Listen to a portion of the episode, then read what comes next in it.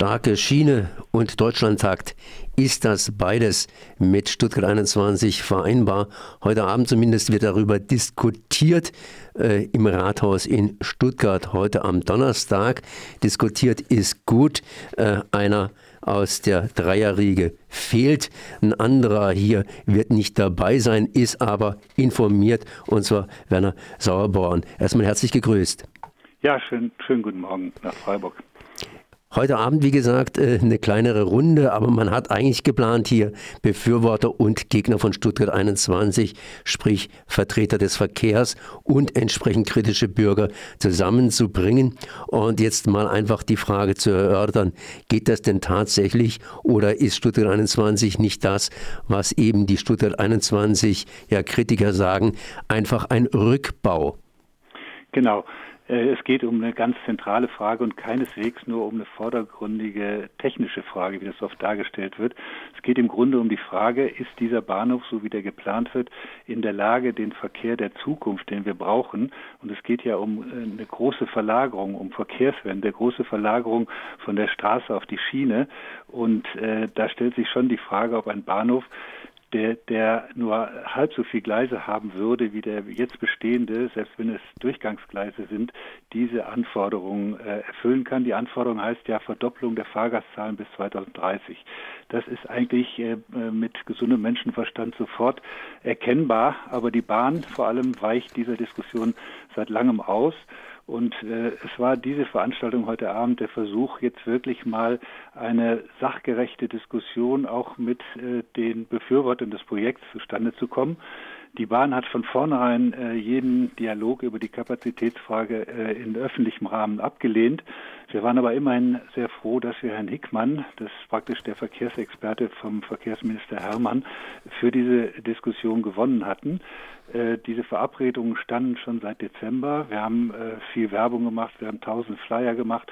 Auf allen Montagsdemos war das angekündigt worden und drei Tage vor der Veranstaltung äh, kriegen wir ein Schreiben, in dem es heißt, es ging jetzt leider nun doch nicht.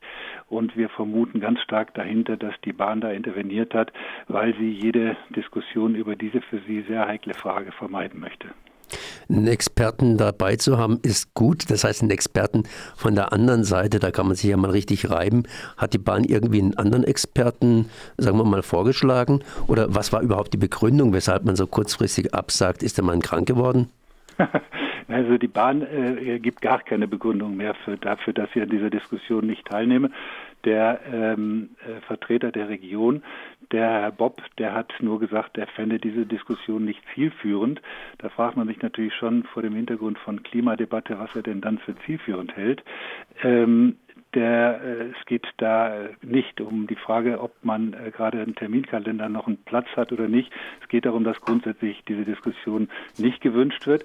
Anders ist es beim Verkehrsministerium. Ich glaube schon, dass der Verkehrsminister schon begriffen hat, dass dieser Bahnhof, der geplant ist, ein ganz großes Problem sein wird für die Infrastruktur hier im Land und schon bereit wäre zu diskutieren. Ich nehme an, er ist von der Bahn unter Druck gesetzt worden, ganz kurzfristig hier noch abzusagen. Nun, ähm, es ist ganz klar, weniger Gleise gleich weniger Verkehrsmöglichkeiten, äh, sprich ein Abbau. Auf der anderen Seite, wir haben auch hier zukunftsorientiert natürlich vielleicht neue Möglichkeiten, sprich neue Techniken, dass man einfach mehrere Züge jetzt schneller hintereinander laufen lassen kann oder andersrum rausgedrückt, so wie bei der Straßenbahn auch. Da hält vorne eine Straßenbahn und hinten hält auch nochmal eine Straßenbahn, sprich ein Gleis mit zwei Zügen irgendwie belegen kann oder könnte oder dass es eine Möglichkeit ist. Und wenn der Bahnhof nur eine Station ist, sprich ein bisschen schräg ist, kann das vielleicht mit besseren Bremsen ausgeglichen werden. Ähm, ginge darum irgendwie die Diskussion, dass die Bahn mal überlegt oder die Überlegungen vorstellt, wie sie das mit weniger Gleisen hinkriegen soll? Ja, genau. Um diese Fragen wird es heute Abend gehen. Wir haben ja, äh, äh, auch wenn diese Absagen sind, haben wir zwei namhafte Experten, die sich genau zu diesen äh, äh, Punkten äußern werden. Das sind ja die Argumente, mit denen die Bahn dieses Defizit der Halbierung der Gleiszahl äh, auffangen will. Das Stichwort ist da ETCS. Das ist so ein elektronisches Steuerungssystem für die Züge. Äh, da werden die Experten auch darauf eingehen, inwieweit das eine Leistungssteigerung bringen kann. Alle Erfahrungen zeigen, dass das nicht der Fall ist. Auch Schweizer Erfahrungen Erfahrung, da ist die Bahntechnik ja schon viel weiterentwickelt, zeigen, dass das gerade in Verkehrsknoten äh, keinerlei äh, äh Effizienzvorteile äh, bringt. Und das gilt erst recht für Stuttgart. Jetzt mal ein bisschen was zum Schmunzeln. Ich meine, ich lese auch die Zeitung. Da wird jetzt dir neuerdings gesagt, ich habe mir den Artikel gar nicht durchgelesen, dass es wieder mal um die Eidechsen geht. Sprich, Eidechsen sollen dafür sorgen, dass Stuttgart 21 aufs Abstellgleis äh, rollen könnte. Aber das ist ja wohl eher ein Nebenschauplatz, den man da ein bisschen herausbaut. Äh, äh, wie sehen Sie das, was da mit den Eidechsen überhaupt der Fall ist? Naja, ich meine, das sind die äh, Bedingungen äh, des Artenschutzes, der in, die, in, jedem Planungs, die in jedem Planungsrecht berücksichtigt werden müssen. Die Bahn hatte da zehn Jahre Zeit, äh, hier Vorkehrungen zu treffen, Umsiedlungsmaßnahmen. Am Ende wird nie äh, der Artenschutz äh, ein, ein, Projekt wirklich verhindern, äh, aber er muss, der Artenschutz muss berücksichtigt werden. Und die Art und Weise, in der das jetzt auf so ein Eidechsenproblem reduziert wird, zeigt im Grunde, dass Artenschutz hier auch nicht ernst genommen wird. Was wird heute Abend dann stattfinden? Das heißt, heute Abend werden Sie darüber diskutieren, unter sich praktisch, äh, wie Stuttgart 21 gerettet, beziehungsweise was mit Stuttgart 21 eben äh, verloren geht. Ja, wir haben äh, den Professor äh, Wolfgang Hesse aus München und wir haben den Dr. Christoph Engelhardt auch aus München. Das sind ausgewiesene Experten für Bahnverkehr. Die werden zeigen, äh, dass das alles so nicht funktioniert. Es gibt ja inzwischen einen sogenannten Zielfahrplan, wo die Bahn mal vorgelegt hat, wie denn die Züge eigentlich fahren sollten, wenn Stuttgart 21 in Betrieb ist. Und da zeigt sich ganz deutlich, das funktioniert alles gar nicht. Äh, natürlich stellt sich immer die Frage, äh, was denn dann? Äh, da kann man nur sagen, äh, der Bahnhof, der Kopfbahnhof äh, besteht weiterhin. Er ist natürlich jetzt an allen Ecken und Enden ein bisschen lediert, aber im Prinzip funktioniert er ja noch. Und es geht in erster Linie jetzt mal darum, die oberirdischen Gleise zu erhalten und nicht alles abzureißen und dann nachher mit sündhaft teuren zusätzlichen Maßnahmen äh, da irgendwie noch zu retten, was zu retten ist gibt zum Beispiel einen Vorschlag von Winfried Herrmann, jetzt so eine Art zusätzlichen unterirdischen Kopfbahnhof zu bauen, um diese Kapazitätsprobleme zu lösen.